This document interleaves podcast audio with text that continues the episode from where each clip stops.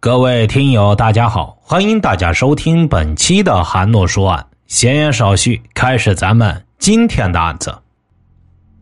二零一四年十一月一日凌晨四点多，一个突如其来的报警电话叫醒了湖南省会同县公安局刑侦大队的所有侦查员们。案发现场在炮团乡沿途某村，虽然只有六十公里的路程，然而山路崎岖难行。当侦查员赶到现场时，已经是两个多小时以后了。报案人王大娘向警方讲述了在这之前惊魂的一幕。凌晨三点半左右，一阵急促的敲门声将他从睡梦中惊醒。打开房门后，他发现邻居蒋云龙趴在门外，浑身是血。受害人在受伤以后，爬到邻居王大娘家求助。中心现场是蒋云龙夫妇的卧室。侦查员赶到后，首先映入眼帘的是床上大面积的血迹。年仅九岁的小女儿兰兰倒在血泊中，已经遇害了。嫌疑人的作案手段极其残忍，作案工具应该是带有弧形的锐器，比如日常生活中常见的菜刀一类的。此时，蒋云龙夫妇已被送往医院进行抢救。三更半夜。蒋云龙一家三口都遭受到了致命的袭击，现场又留给他们多少线索呢？房屋的大门是完好的，没有被撬压的痕迹。在屋后的窗户下，一张小凳子引起了警方格外的注意。凳子上有踩踏的痕迹，窗下的墙壁上发现有攀爬的痕迹，凳子上和墙壁上的鞋印纹路十分接近，应该是同一人留下的。嫌疑人应该是翻窗进入室内的，窗户到地面的距离不超过一米五。如果嫌疑人个子高的话，那么他不需要凳子。警方据此分析，嫌疑人的身高应该在一米六到一米六五之间。综合现场痕迹物证来分析，嫌疑人只有一人。他从屋后的窗户进入室内后，直接来到被害人的卧室作案。在后门的门栓附近，警方提取到了蒋云龙妻子蒋小娟的血迹，这应该是嫌疑人逃跑时手上血迹粘附在门上形成的。警方分析，嫌疑人作案以后，应该就是从这里逃跑的。从嫌疑人的活动轨迹来看，他对现场环境应该有一定程度的熟悉。蒋云龙的家位于某村一处山坡上。山坡上只有三户人家，他的家在中间。在这三户人家中，蒋云龙的家并不起眼，而且他们家的主要收入来源是务农，经济条件并不好，在当地属于中下水平。嫌疑人的目标似乎简单而明确，除了后门的进出痕迹以外，嫌疑人只去了卧室。卧室内没有发现什么翻动的痕迹，基本上是打斗形成的凌乱痕迹。那么会不会是仇杀呢？如果是仇杀，嫌疑人与被害人之间总会有突出的矛盾点和因果联系。找到这些，往往就找到了案件的突破口。然而，在调查中，村民们纷纷反映，蒋云龙家为人和善，邻里关系很好，并没有跟谁有着重大的矛盾冲突。没有矛盾关系。侦查员只能转换思路，重新刻画嫌疑人。凌晨时分，什么人会潜入山村人家，对一家三口实施致命的袭击呢？侦查员的希望寄托在两名重要的当事人身上。凌晨五点二十分，第一名伤者家中的男主人蒋云龙被送到急救室。他不但是被害人，而且是关键的当事人和目击者。然而，蒋云龙身负多处刀伤，伤势十分严重。与此同时，另外一名伤者蒋云龙的妻子蒋小娟也在接受抢救，他的情况也同样十分危险。侦查员根本无法与被害人交流。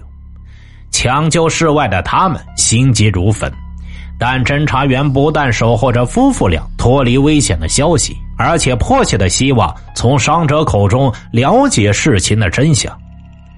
然而，此时此刻，他们能做的却只有等待。两个小时以后，急救室传来一个不幸的消息：蒋云龙的妻子蒋小娟没能撑过这次劫难。医生宣布，蒋小娟经抢救无效死亡，而蒋小娟的丈夫蒋云龙依旧昏迷不醒，情况十分危急。侦查员又该如何寻找突破口呢？现场是案件的灵魂，任何侦破工作都离不开现场。刑事技术人员对现场进行反复勘查，希望能有新的发现。仔细勘查后，警方又有了新的疑点：被害人卧室有两扇房门，其中一扇通往客厅，另一扇门可以直接通到室外。室外就是下山的唯一一条山路。然而反常的是，嫌疑人作案后没有直接从卧室逃离现场，而是返回客厅，从屋后逃离现场的。卧室有个后门，开门后就可以直接走到小路上。如果嫌疑人从这里逃跑，那应该是最快的逃跑路线。嫌疑人似乎对作案的路线十分熟悉，而并没有精心选择逃跑的路线。警方由此分析，嫌疑人应该离案发现场不太远。但是有一点可以肯定，嫌疑人不是本村的。嫌疑人应该以前到过这里。另一个疑点出现在被害人家里的厨房，刀架上挂了五把刀，其中四把是干农活用的弯刀或者砍柴刀，另外一把是锈迹斑斑的菜刀。这五把刀中，只有这把菜刀不像是经常使用的。被害人家里平时煮饭炒菜是要用刀的，这意味着被害人家里应该还有一把常用的菜刀。不过，在细致的勘查和搜索过后，侦查员并没有在现场找到另外的菜刀。这把丢失的菜刀是否对案件的定性产生至关重要的影响呢？据仇杀的一般规律来讲，嫌疑人应该是事先准备好作案工具的，而不是就地取材。十一月一日晚上，抢救工作还在紧张的进行着。蒋云龙是一名关键的当事人和目击者。他的证言对警方十分的重要。经过长达五十五个小时的抢救，蒋云龙终于脱离了生命危险，逐渐苏醒过来。不过，医院只给警方两分钟的时间询问蒋云龙。侦查员必须充分利用这短暂的两分钟，了解嫌疑人更多的情况。蒋云龙断断续续的向警方回忆了案发当晚的事情。当晚一点多钟，他们一家三口正在休息，突然一声巨大的声响将他惊醒。他开灯起来，一个年轻人就拿着刀捅了过来。这一切都是在瞬间发生的，他只能模糊的记得嫌疑人是一个陌生的男人，具体什么模样也没看清楚，只看到嫌疑人穿了一件灰色的夹克衣服。而犯罪嫌疑人手上的菜刀，蒋云龙看来却十分的熟悉。那把刀弯弯的，像是三角菜刀，和自家的菜刀非常相似。无论作为物证还是线索，蒋云龙家丢失的菜刀对于案件侦破有着至关重要的作用。在怀化市公安局警犬基地的协助下，警方扩大搜索范围。对现场附近几百米的山林进行了大规模的搜索，最终他们在被害人家两百米外的一处草丛里找到了一把菜刀。经过辨认，这把菜刀的确是被害人家中所有。尽管案发当天天空下着雨，但警方还是在菜刀的背面提取到了一些血迹。经过 DNA 检验，菜刀上提取到的血迹包含受害人一家三口的 DNA 信息。这把菜刀就是作案工具，而且是嫌疑人就地取材、临时挑选的作案工具。如果是报复杀人和财杀，那么嫌疑人肯定会提前有所准备。根据这个情况，警方分析此案的性质由轻财型犯罪转化为抢劫杀人的可能性比较大。案件重新定性后，摸排的重点也发生了变化。警方以案发现场为中心，对周边数公里范围内的村庄进行了有针对性的排查，重点排查以下几种人群：第一，有盗窃前科、受过打击处理的；第二，家庭条件比较差、急需用钱的；第三，在外地作案，但是在本地不是很清楚，或者是最近从外边回来又马上离开本地的人。炮团乡位于湖南省和贵州省的交界处，山高林密，村落分散，现代化的侦查手段难以利用，侦查只能从基础的摸排走访开始。会同县公安局派出了六十多人的走访调查组，确保走访到每家每户。侦查员排查了大约十公里内十几个村庄，平均每个村庄有一千人左右，总共排查了一万多人。排查中，一个叫张建国的人首先进入了警方的视线。他有过入室盗窃并伤人犯罪的前科。张建国以前去别人家里偷东西，被发现以后，他就用菜刀将那家主人砍伤之后逃跑。被砍伤的主人将张建国追上后，用刀子将其砍伤。引起侦查员怀疑的是，晾在屋外的衣服上有一些疑似血迹的斑点。警方还注意到张建国穿了一双纹路与现场鞋印相似的解放鞋，并且鞋的尺码跟现场的鞋的鞋印大小相仿，均在四十码左右。随后，警方询问张建国这双鞋是多久买的。张建国回答说，案发当天他就买了这双解放鞋，因此他的嫌疑更加重了。警方将张建国的衣服上的血迹送到怀化市公安局进行鉴定，然而鉴定的结果却出乎所有人的预料，衣服上的血迹不是人血，而是动物血。在案发的前两天，张建国在家里杀鸡，鸡血溅到衣服的袖子上面。据此，警方基本上排除了张建国的作案嫌疑。至此，案情又陷入了僵局。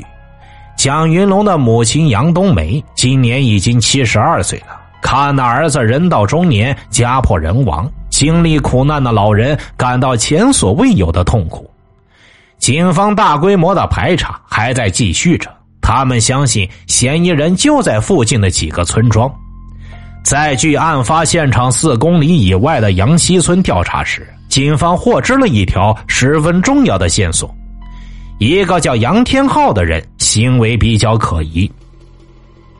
案发前几天，杨天浩回到家里，案发两天后，也就是十一月三日，他就外出出去打工了。警方了解到，杨天浩长期在广东打工，很少回来。这次回来，杨天浩是住在大伯家里，并且有过抢劫前科，在二零一四年四月份才刑满释放。他的大伯告诉警方，十一月一日下午五六点的时候，杨天浩的确回来过。他回来的目的是为了办理身份证。杨天浩告诉他的大伯堂哥说，他是从外边坐摩托车回来的。杨天浩回家时穿的是一条七分短裤，这个细节引起了警方的格外注意。案发那几天，会同县的气温只有十度左右，杨天浩却仅仅穿着一条短裤。穿着七分短裤从广东回来，坐摩托车回家，没有人能扛得住这么低的气温呢。杨天浩是本地人，对天气不可能不了解，他却没有在衣着上做什么准备。想要查清缘由，就必须对杨天浩在会同县的活动轨迹进行还原。警方对往返广东与会同的客车进行逐一排查。但是客车上的监控录像只能保留三天，警方并没有收获。就在侦查员们苦恼不已的时候，汽车站门口的监控探头却给他们带来了惊喜。侦查员们发现，二零一四年十月三十一日凌晨零点五十五分左右，一辆从珠海到会同的客车驶入了会同汽车站。午夜十二点五十八分，一名中年男子背着黑包走出车站，他的体貌特征和杨天浩很是相似。该男子穿了一件灰白色的夹克，下身穿了一条蓝颜色的牛仔裤。那么，这名穿牛仔裤的男子是否就是杨天浩呢？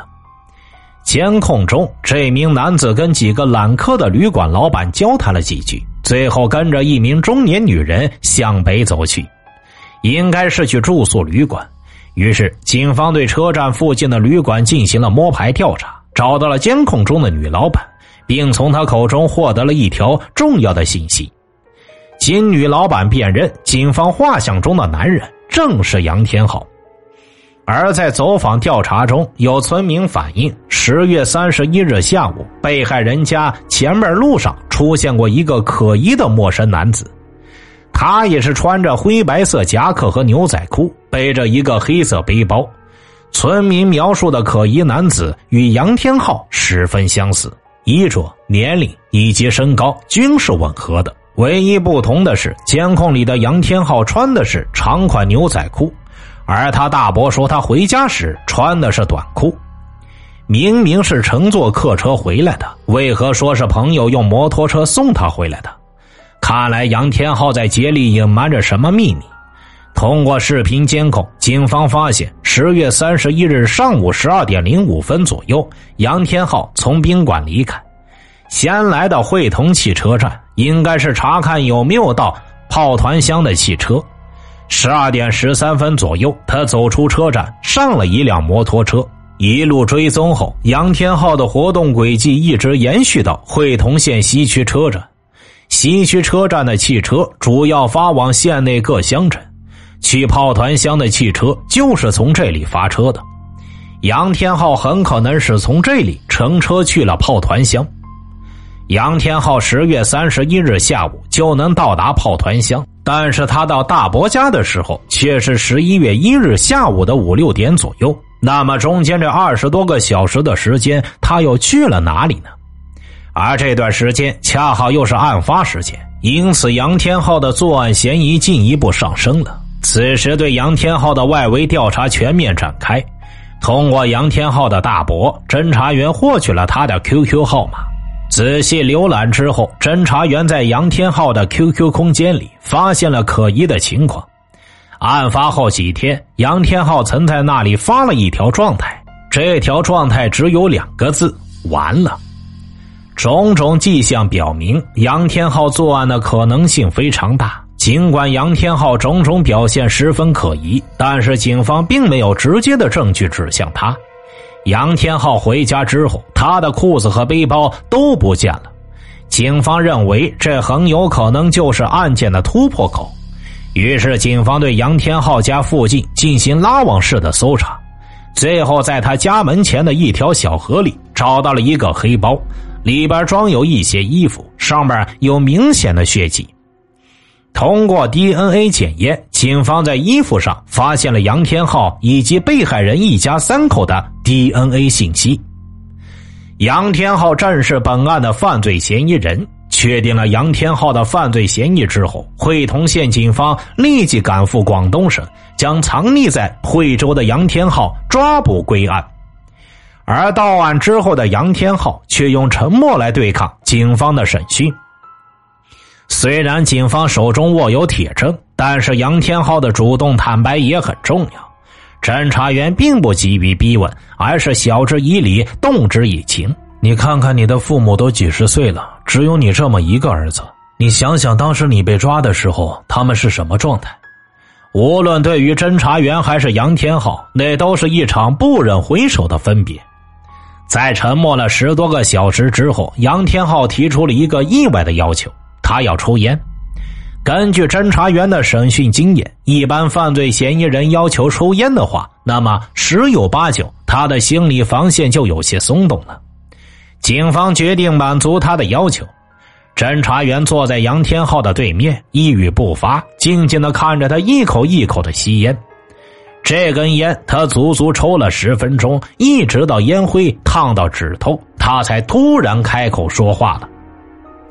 原来呀，杨天浩十七岁就到了广东打工，知识水平并不高，又不愿意吃苦，他只能到厂子里做一些简单的组装工作，三天打鱼两天晒网，经常是入不敷出。二零一一年九月，他因为抢劫罪被捕入狱，二零一四年四月刑满释放。这一次，他本来是回乡办理身份证的。班车到达会同后，已经是三十一日的凌晨了。当晚，他便在车站附近的小旅馆住宿。三十一日白天，在西区汽车站，他乘坐汽车回到了炮团乡。身无分文，加上有过前科，胆子比较大，他就打算在附近捞一笔钱。蒋云龙的家所在的山坡上，一共有三户人家。蒋云龙的家既不是最富裕的，也不是离逃跑的公路最近的，但是杨天浩却选择了蒋云龙家作为作案目标。杨天浩对蒋云龙家的地形并不熟悉，只是小时候去外婆家，曾经从那里路过。夜幕降临，蒋云龙一家没有丝毫的感觉到异常。他们像往常一样洗漱休息，他们并不知道一场足以于毁灭这个温馨家庭的灾难即将发生。七十多岁的老人杨冬梅到现在最想念的还是可爱的小孙女兰兰，但是她却再也听不到兰兰叫自己奶奶了。而在蒋云龙的心里，那个恐怖夜晚如同梦魇一般挥之不去。饱受创痛的他实在不知道该如何度过眼下的难关。蒋云龙身体受创，即使好了之后也会落下残疾。杨天浩被捕之后，蒋云龙还在医院里进行康复治疗。他渴望到妻子和女儿的坟前去看看，但如今他的愿望却只能落空了。蒋云龙只能把这个心愿托付给大哥，让他在清明上坟的时候，替自己在妻子、女儿坟前烧点纸钱，上几炷清香，寄托他对妻子和女儿的无限哀思。而等待这个刚出狱又再次犯案的可恶凶手的，将是法律正义的审判。听大案要案，观百态人生，欢迎留言、转发、点赞。我是说书人韩诺，关注我，了解更多精彩答案。好了，这期案子就为大家播讲完毕了，咱们下期再见。